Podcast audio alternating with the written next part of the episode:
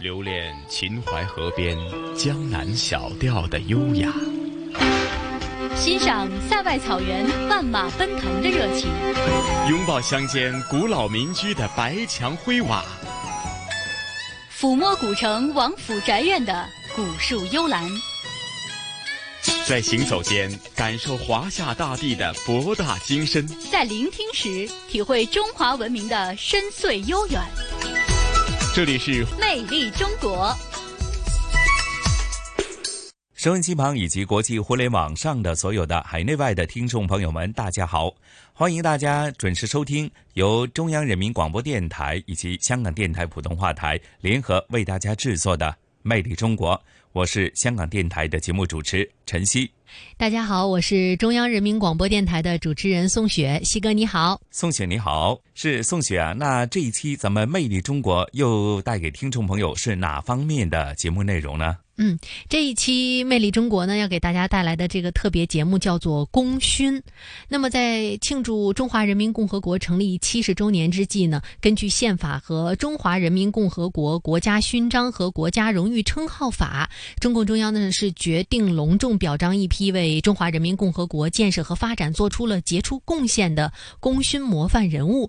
那我们的特别节目《功勋》呢，就来为大家介绍一下获得国家最高荣誉的。功勋模范人物的先进的事迹是啊，宋雪啊，由于咱们今天的《魅力中国》的主题内容啊是非常的丰富，所以呢，咱们今天的香港故事的节目内容啊就暂停一期啊，请大家下星期同样关注啊。好的。是宋雪啊！我相信很多收音机以及国际互联网上的听众朋友，啊，在前不久已经是看到了几位获得者。其实他们都是在各行各业当中的一些大腕来的。那咱们今天就具体的，呃，每一位大腕都介绍一下他们在自己的行业当中所做出的功勋的业绩，是吗？嗯，是的。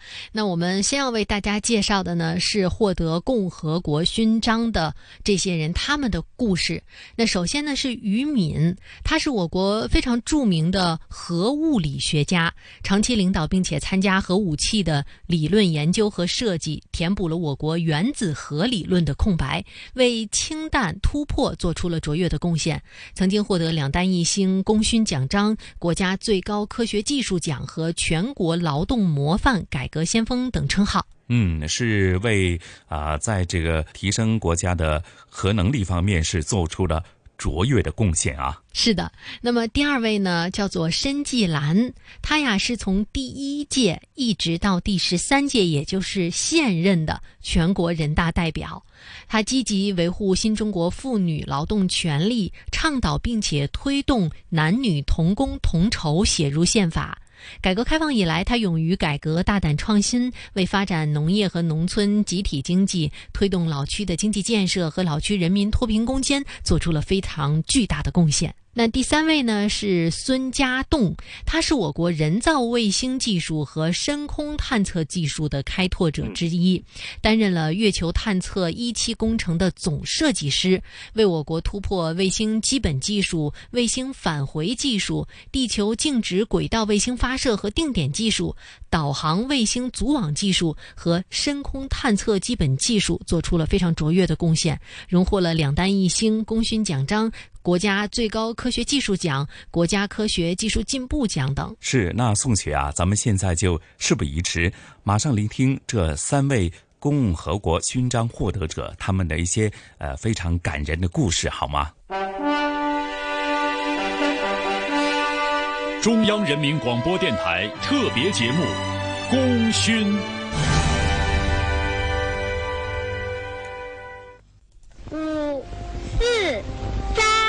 两一九六七年六月十七号，新疆罗布泊沙漠腹地，伴随震耳欲聋的响声，空中升腾起巨大的蘑菇云。我国第一颗氢弹爆炸试验成功。那一刻，于敏并没有在现场，而是在两千五百多公里外的北京。他一直守在电话机旁。得知爆炸的威力和自己计算的结果完全一致，他长长的舒了口气。我这人不大流泪，也也没有彻夜不眠，回去就睡觉了，睡得很踏实。一九二六年，于敏出生于天津。一九四九年，他以物理系第一名的成绩从北京大学毕业，成为新中国成立后第一批大学毕业生。一九五一年，研究生毕业后，他被著名物理学家钱三强、彭桓武选中，来到了中科院近代物理研究所。上世纪四五十年代，美国、苏联等国相继成功研制出原子弹和氢弹。面对日益激烈的国际核竞争，我国的核科学事业也全面上马。毛泽东强调，原子弹要有，氢弹也要快。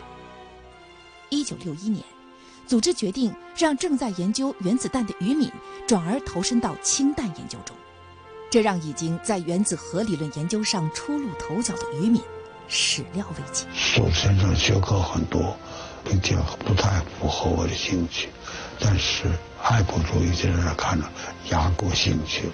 所以我当时就答应说好，我去转，国家需要我，我一定全力以赴。原子弹和氢弹，一个属于核裂变，一个属于核聚变，是完全不同的领域。当时的中国，研究者们对氢弹的了解几乎一片空白。美国甚至公开表示，绝不能让中国搞氢弹。杜鲁门跟艾森豪威尔都赤裸裸地讲，他们。绝不能让中国搞氢弹，并且派军舰带着核武器到我们近海来，是可忍孰不可忍。我过去学的东西都可以抛，我一定要全力以赴考出来。接受了这份工作，于敏的名字和他从事的事业，从此一起成为了国家最高机密。面对技术封锁，他们从零开始，四处奔波。一九六五年，于敏带领团队前往华东计算机所，开始了中国核武器发展史上著名的氢弹原理突破百日会战。当时，原子弹和氢弹的研究都要依靠研究所唯一的一台晶体管计算机，计算机每周只有十个小时能留给氢弹计算，并且大多数是在深夜。与于敏共事多年的中国工程院院士杜祥琬，至今都对于敏表现出的扎实的物理功底、敏锐的科学直觉印象深刻。每一个时刻的结果，打印一张纸，一会儿就是一大摞纸，我们就盯着这个纸啊，看这些物理量的变化。有一天呢，我们正在看，于敏就很敏感，哎，这个量不对了，他这个脑袋里面非常清晰的这些概念，该增加了还是该减少了，该正的该负的。于敏是两弹一星元勋里少有的没有出国留学经历的国产科学家。谈到他在氢弹研制中的贡献，中科院院士何作修将他比作足球场上总能临门一脚应声入网起关键作用的人。从第一颗原子弹爆炸到第一颗氢弹试验成功，美国用了七年多，苏联用了四年，中国仅仅用了两年八个月。完全依靠自己的力量，大家团结协作，开拓创新，是可以创造出奇迹出来的。发达国才能做出来，我们照样也能够做出来，并且更快。核武器的跨越式发展，为中国的和平建设赢得了宝贵的时间。上世纪八十年代中期，于敏敏锐地分析，美国核武器的设计已经接近理论极限。为了限制他国发展，美国很可能会促成国际社会全面禁止核武器试验。因此，他和邓稼先立即上书中央，建议我国应加快核试验步伐。我们还有哪几次必须做完的试验？否则，我们这个核武库它就停了一个半截的发展。他当时用了一句话：“要功亏一篑，不要差这一点儿，我们最后将来也后悔来不及。”此后。我国的核武器研究基本按照于敏、邓稼先的建议书方向进行，成功研制了大幅度小型化、高比威力的战略核武器，掌握了中子弹技术。一九九六年，我国签署了全面禁核试验条约。于敏、邓稼先的战略眼光，为我国的国防科技现代化建设争取了宝贵的十年时间。于敏说：“核武器。”不是用来杀人，而是要自卫，争分夺秒研制核武器，对维护世界和平至关重要。中国工程院院士彭先觉。现在美国的搞反导，一般的这种武器你很难突破它的防御。作为另外一方来讲呢，你还是要做到具有这种能力制衡你，所以你还必须要开展一些研究。所以这种研究来讲呢，应该是在维护整个世界的和平呢，还是有很重要的作用。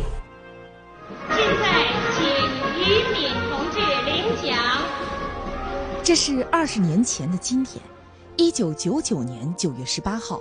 中华人民共和国成立五十周年之际，两弹一星功勋奖章的表彰现场，这是于敏一生中仅有的两次公开亮相之一。另一次是二零一五年一月九号，在二零一四年度国家科学技术奖励大会上，习近平总书记弯下腰，向坐在轮椅上的于敏颁发当年唯一的国家最高科学技术奖奖励证书。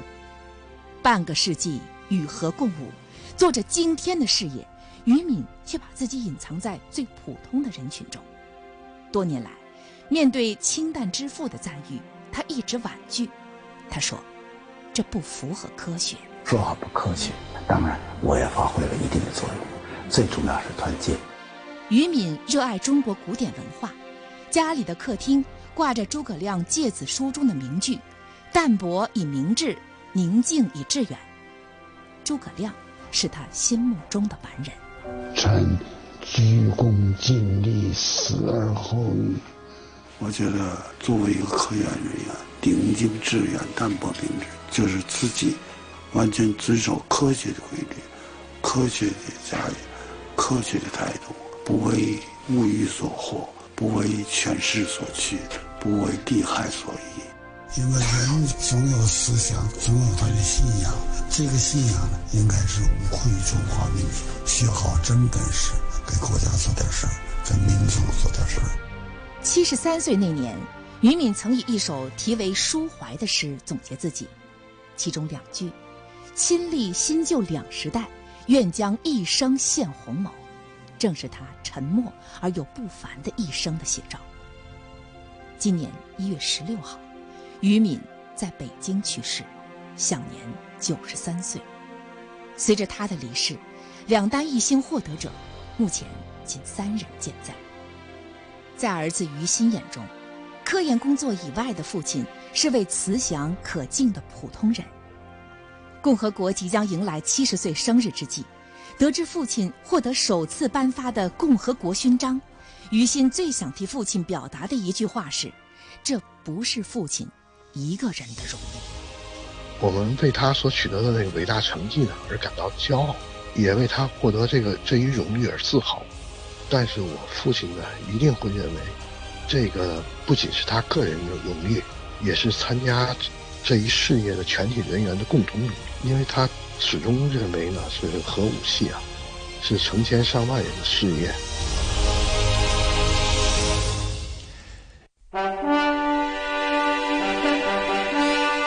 中央人民广播电台特别节目《功勋》。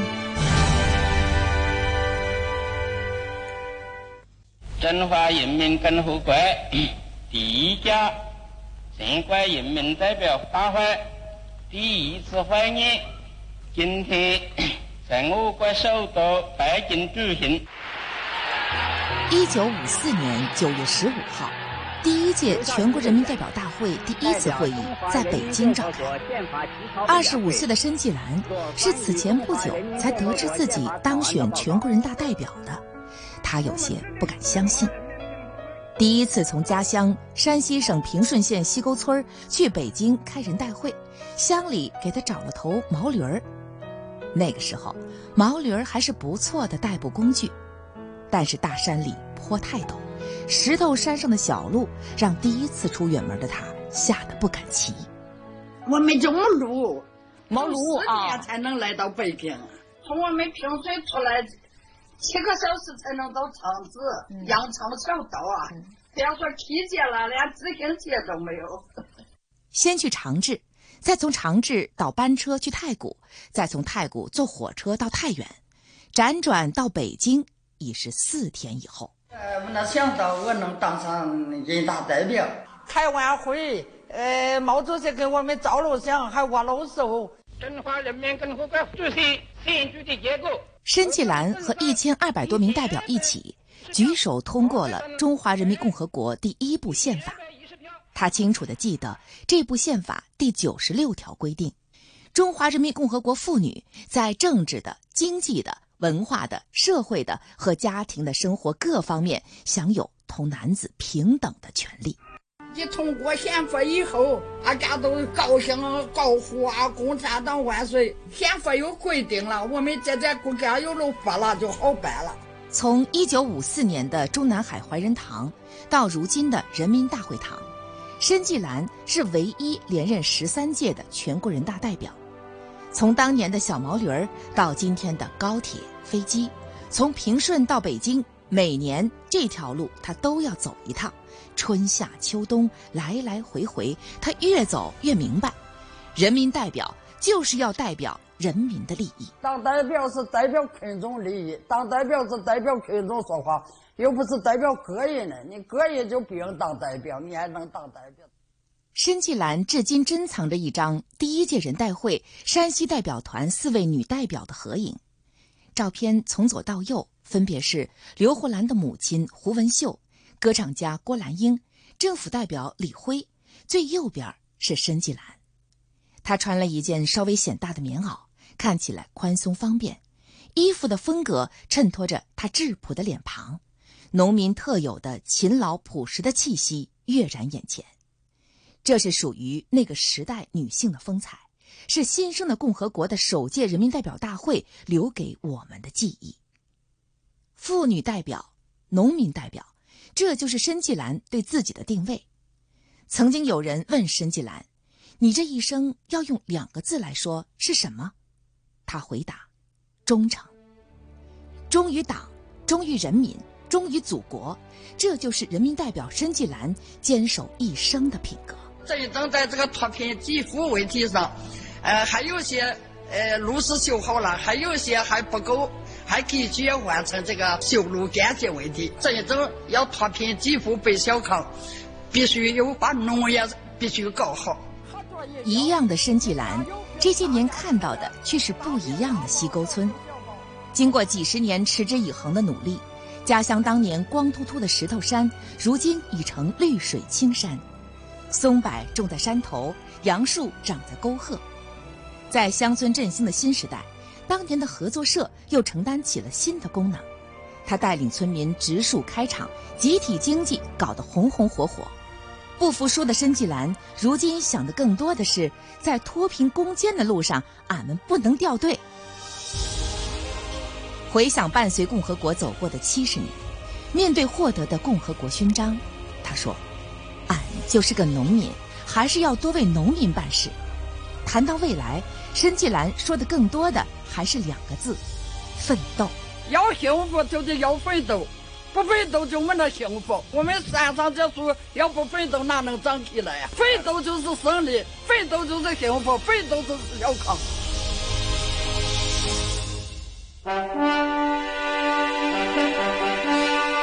中央人民广播电台特别节目《功勋》。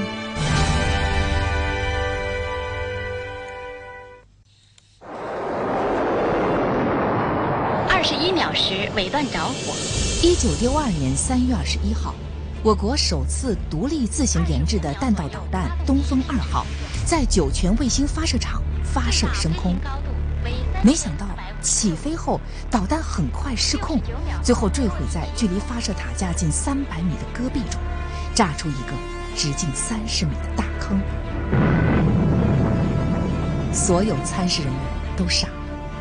东风二号导弹总师林金围着导弹炸出的大坑转圈，流着泪说：“这个坑是我的，我准备埋在这里。”许多年后，孙家栋都对这次失败难以释怀。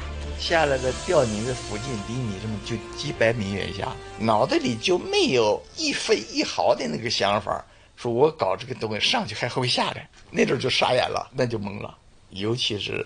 你在这个大沙漠里头，你站在东边，发射点正好在西边，看到那个位置，你要太阳已经下山了，半天都是红的。为了找出失败的原因，在冰天雪地的沙漠里，几百人弯着腰，一寸寸摸索，寻找导弹的碎片。有人忍不住一边捡一边抹眼泪。连着几天，那片沙子几乎被扒了一层。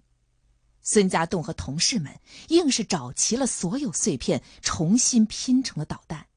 逐一检查，他们找到了失败的根源。最后就发现了，就是一根导线都断了，剩这么一米多长。拿 X 光一照，发现了这根导线里头是断。正是遇着几次这样的大的这种失败的情况，认识质量就是生命，质量就是航天的一切。三、二、一，点火！这是孙家栋最熟悉的一种声音。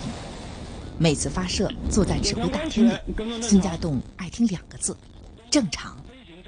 每一个正常背后，是全体航天人对质量就是生命的高度认同，是无时无刻不保持严慎细实的工作作风。孙家栋这样总结自己的职业生涯：七年学飞机，九年造导弹，五十年放卫星。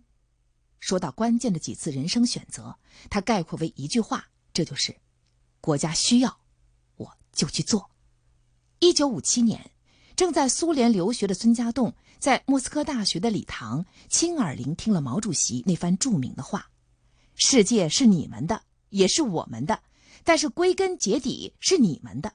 你们青年人朝气蓬勃，正在兴旺时期，好像早上八九点钟的太阳，希望寄托在你们身上。”毛主席第一次讲，孙家栋第一次听，青年人的血液霎时沸腾。他说。那时候就下了决心，国家需要你干什么事情就去干。一九六七年，钱学森亲自点将，让三十八岁的孙家栋担任东方红一号的技术总负责人。搞了九年导弹研究的他，开始转向，由此开启为之一生的卫星事业。一分钟准备，点火。一九七零年四月二十四号。我国第一颗人造地球卫星“东方红一号”发射成功，我国成为世界上第五个能够发射人造卫星的国家。孙家栋直言：“东方红一号发射成功，最大的感受是扬眉吐气。这个事情它是在中国，大家努力就把它搞成了，就是有了。公布了以后，我们马上我们坐车就往天安门跑。”到天安门就进不去了，那已经人山人海了，就是个成就感，激动。我不是搞文学的，形容不出来。今年九十岁的孙家栋亲身参与并见证了中国航天从一张白纸到成为航天大国的全过程。曾经有人统计，在孙家栋领导下发射的卫星占到整个中国航天飞行器数量的三分之一，这一枚枚飞行器早已和孙家栋的人生经历。融为一体。他是最年轻的两弹一星元勋，也是最年老的卫星工程总设计师。二零零四年，我国正式启动探月工程，已是七十五岁高龄的孙家栋再次披挂上阵，挑起工程总设计师的重任。很多人不理解，早已功成名就的孙家栋为什么还要接受这项充满风险的工作？万一失败了？他辉煌的航天生涯就可能蒙上阴影。孙家栋还是那句话：国家需要，我就去做。二零零七年，当嫦娥一号卫星绕月成功的信号传回指挥中心，人们欢呼、拥抱、握手庆祝。孙家栋却一个人走到僻静角落，转过身，掏出手绢，擦去眼角的泪水。激动，生在中国这片热土上。能有幸从事航天事业的发展，这种成就感，那确实是一时都忘不了。所以有的时候我说，你搞了这么多颗卫星，你感觉哪颗卫星最激动？我跟他说句了，我说这都很难分。这个每次每一次有他难办的事情。孙家栋是左撇子，为上学才学会了右手写字。年轻时他有左右开弓打乒乓球的绝技，工作中他也有一套逆向思维的绝招。常常有出人意料、令人叹服的思路和点子。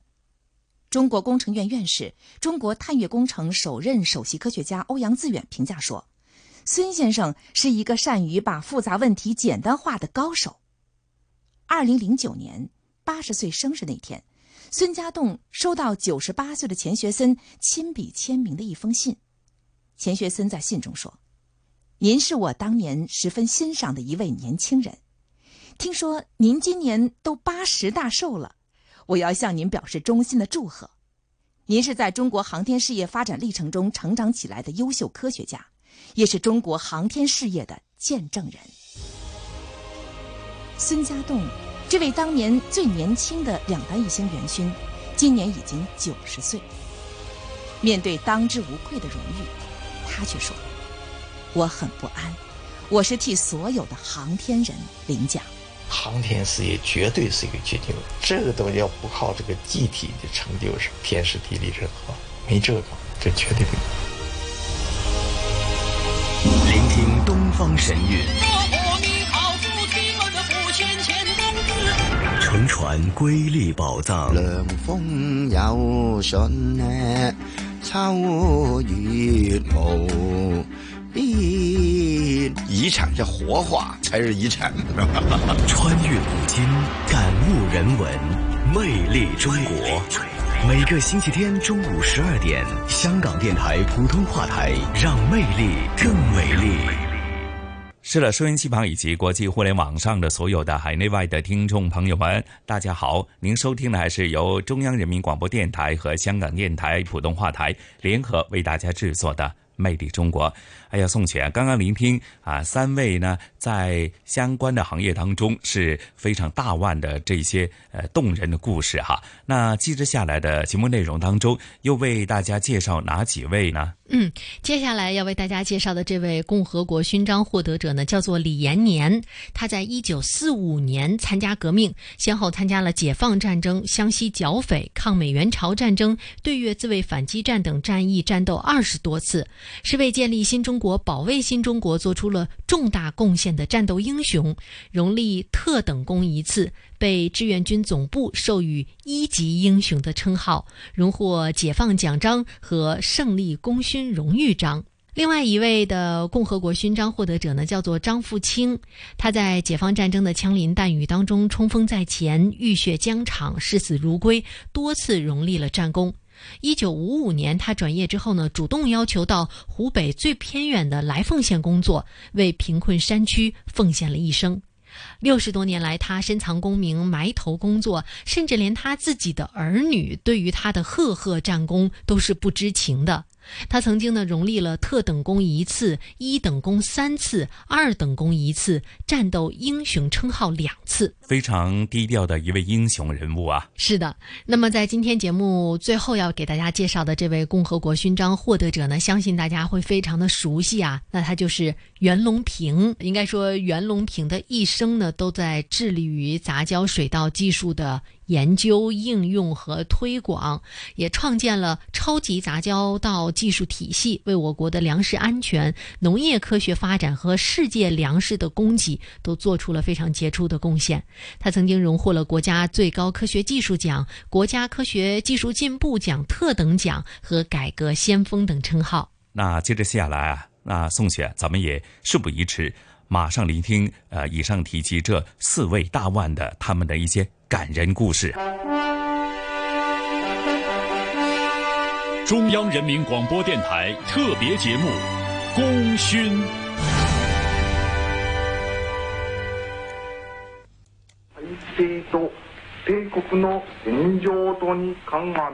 一九四五年八月十五号，日本宣布无条件投降。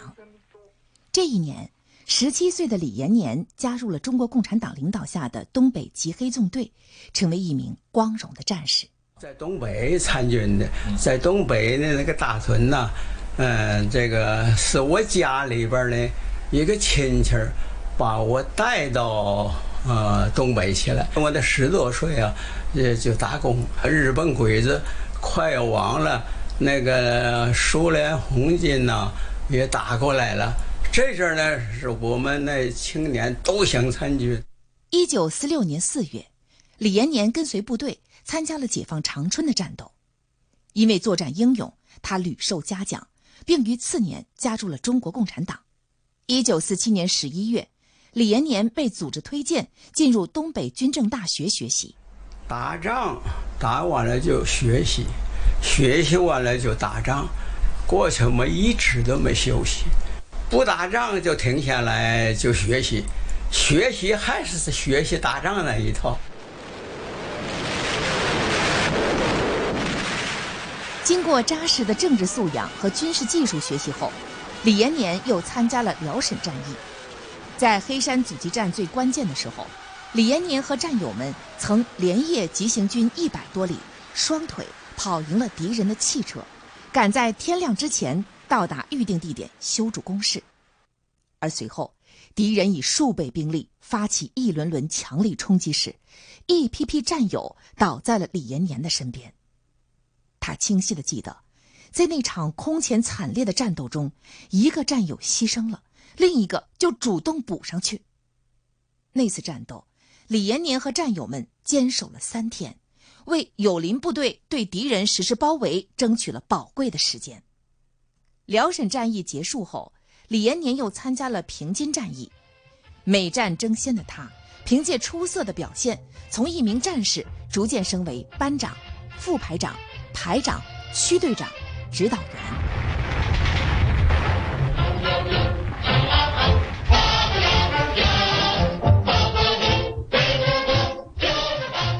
一九五一年三月，李延年所在部队加入中国人民志愿军序列。跨过鸭绿江参加抗美援朝战争。如今已经年过九旬的李延年老人，回忆起当年的战斗场面，记忆犹新。山头去的时候都是茅草啊，都是大树啊。我们下来的时候，那个都成了什么虚土了，树啊，连根儿都都扎起来了。我们的进。在一次强攻三四六点六高地的战斗中，李延年和战友们经过两夜一天的浴血奋战，成功取得了战斗胜利。美国的飞机炸道再厉害，没有我们正义战争的呃小米加步枪厉害。从高地胜利撤离时，李延年被一枚炮弹碎片击伤，鲜血渗透衣背。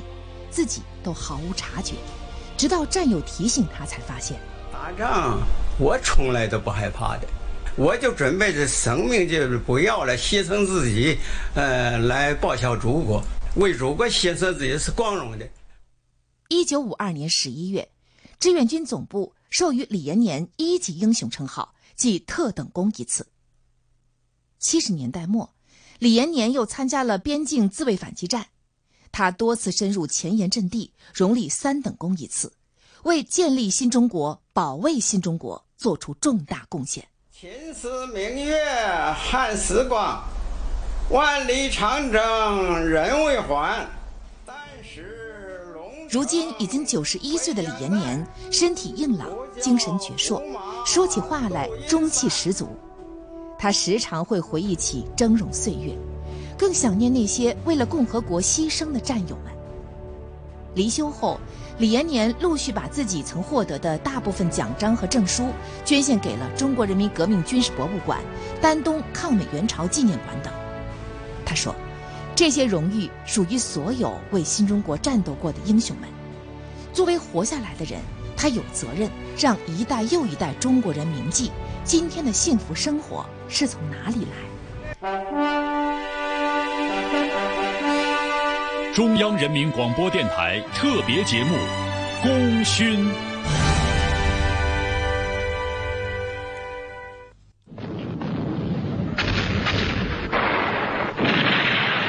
许多年以后，那个战斗的夜晚总是在张富清的记忆里闪现。那是一九四八年十一月二十七号的深夜，为配合淮海战役牵制敌方兵力。西北野战军在陕西蒲城发起永丰之战，战斗异常惨烈。张富清记得，一夜间换了三个营长，八个连长。眼看着一批又一批战友前赴后继在自己面前倒下，二十四岁的张富清心中只有两个字：突击，突击。我这个时候一心的想这个什么。到最前面去，想去当突击队。要是当人民在需要的时间，我死了，呃，牺牲了，我是为了党，为了人民牺牲，是光荣的，牺牲的也牺牲。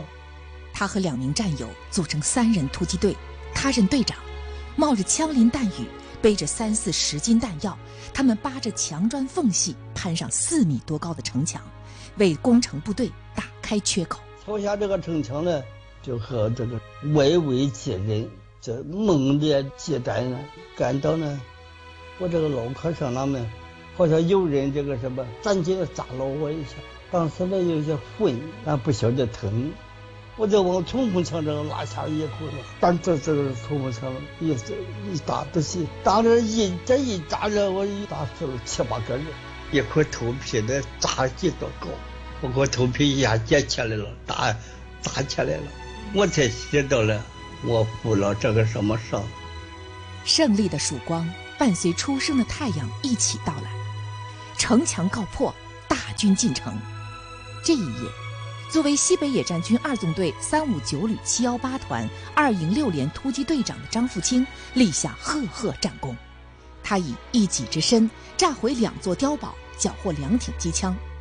一份由彭德怀签署的报功书，清晰地记载了他立下的特等战功。但是，无数次回忆起那个夜晚，张富清怎么也忘不掉的，是那两名再也无法得见的突击队战友。他们，是张富清心里的痛。他们都为了党，献出了自己生命，一个一个的倒下去。这人间情怀。常常怀念他们，忘不了。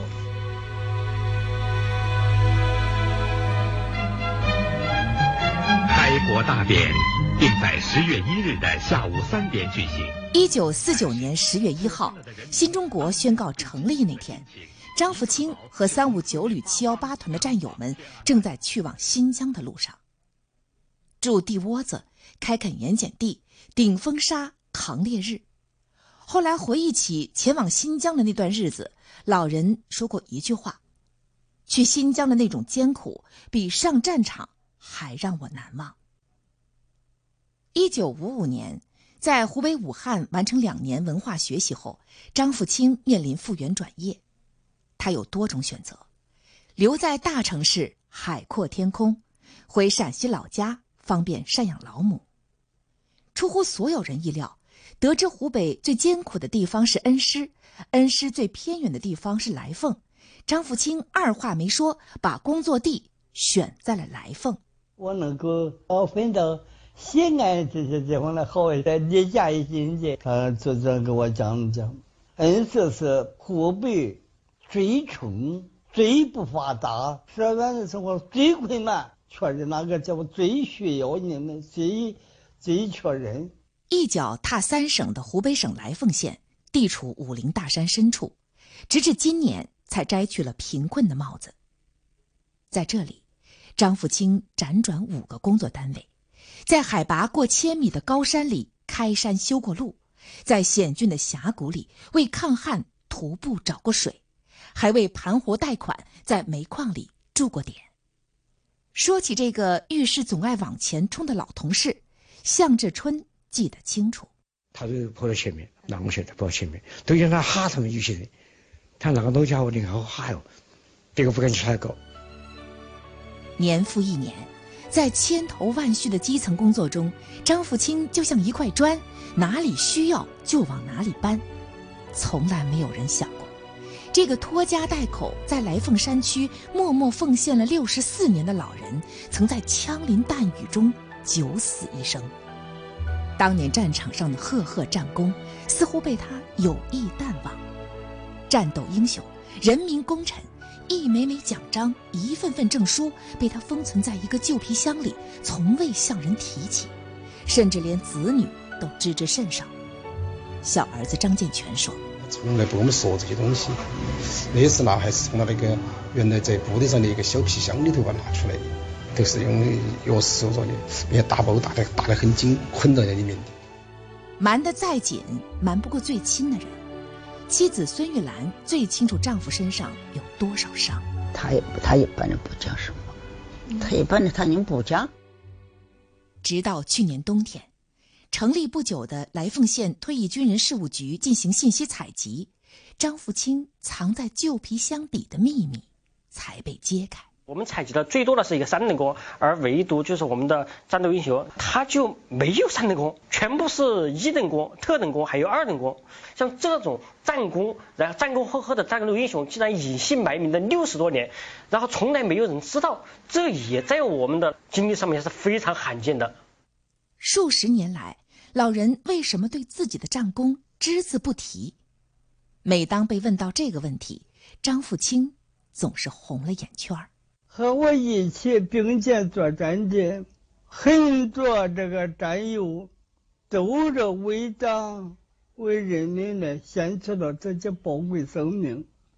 他们的为党为人民的这个是功劳，都比我高。我有什么资格来标榜自己啊？我有什么资格来到处宣扬自己啊？今年三月，张富清当年战斗的英雄部队专程到来凤探望张富清。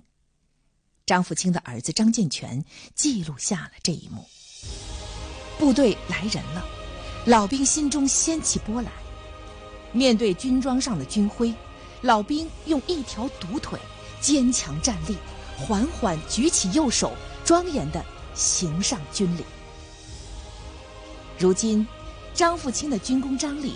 又添上了最特别的一枚共和国勋章。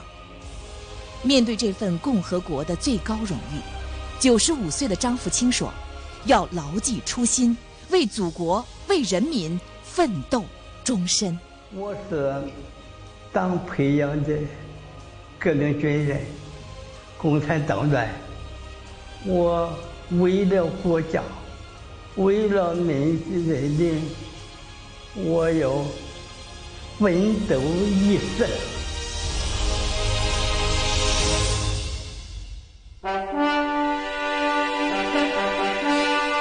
中央人民广播电台特别节目《功勋》。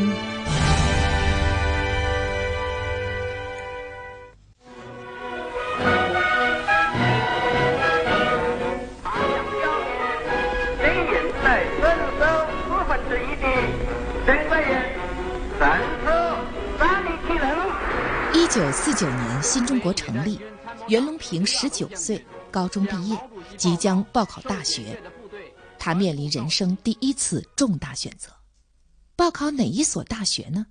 这个问题成了全家争论的焦点。父亲袁兴烈希望袁隆平报考南京的重点大学，日后学成走学而优则仕的道路。袁隆平具有自己的见解，他想回重庆读农学院。从小在城市长大的他，始终难以忘记小学一年级那次郊游的经历。在武汉呢，小学一年级的时候一次郊游，我们老师带到我这附近的一个一个一个企业家办了一个园艺场，那个正好那是六月上旬的时候，那个桃子红红的挂在树上，好漂亮哦。还有葡萄一串一串的，哎呀，我说这个学龙考啊，从那个时候第一次印象最深的，我就哎是个学龙考。说服父母，袁隆平义无反顾的报考了重庆湘辉学院农学系，高高兴兴的跳进农门。一九五三年八月，袁隆平大学毕业，成为新中国培养的第一批大学生。到湖南省农业厅报道后，他坐着烧木炭的汽车，又换马车，一路颠簸，足足走了四天，才来到距离乾阳县城安江镇四公里的安江农业学校当老师。他课上的好，学生回忆他不讲究，黑板写满了，把手一缩，抓起袖子就擦。袁隆平到安江农校报道这年，广袤的中国大地上，农村正在发生翻天覆地的变化。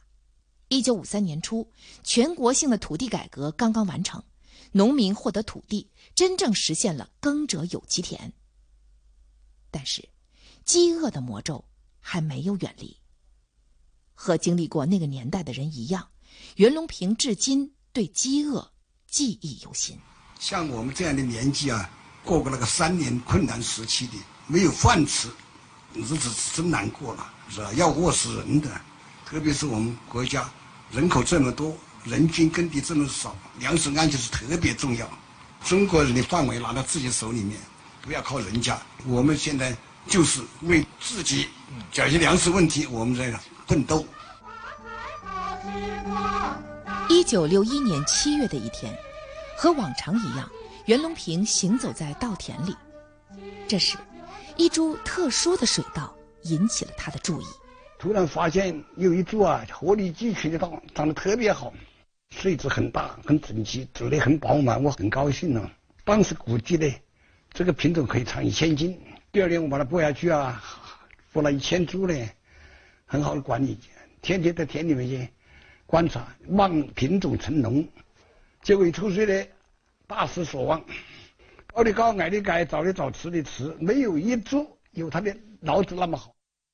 望着高矮不齐的稻株，袁隆平突然来了灵感：莫非自己找到的是一株天然杂交稻？如果真的如此，可以通过人工方法，利用杂种优势培养杂交水稻。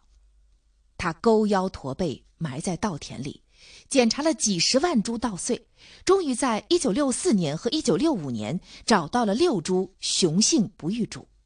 此时，他只是一名普通的。中等农校的教师，他的研究一开始并不被看好，因为国际权威科学家普遍认为水稻等自花授粉作物没有杂种优势。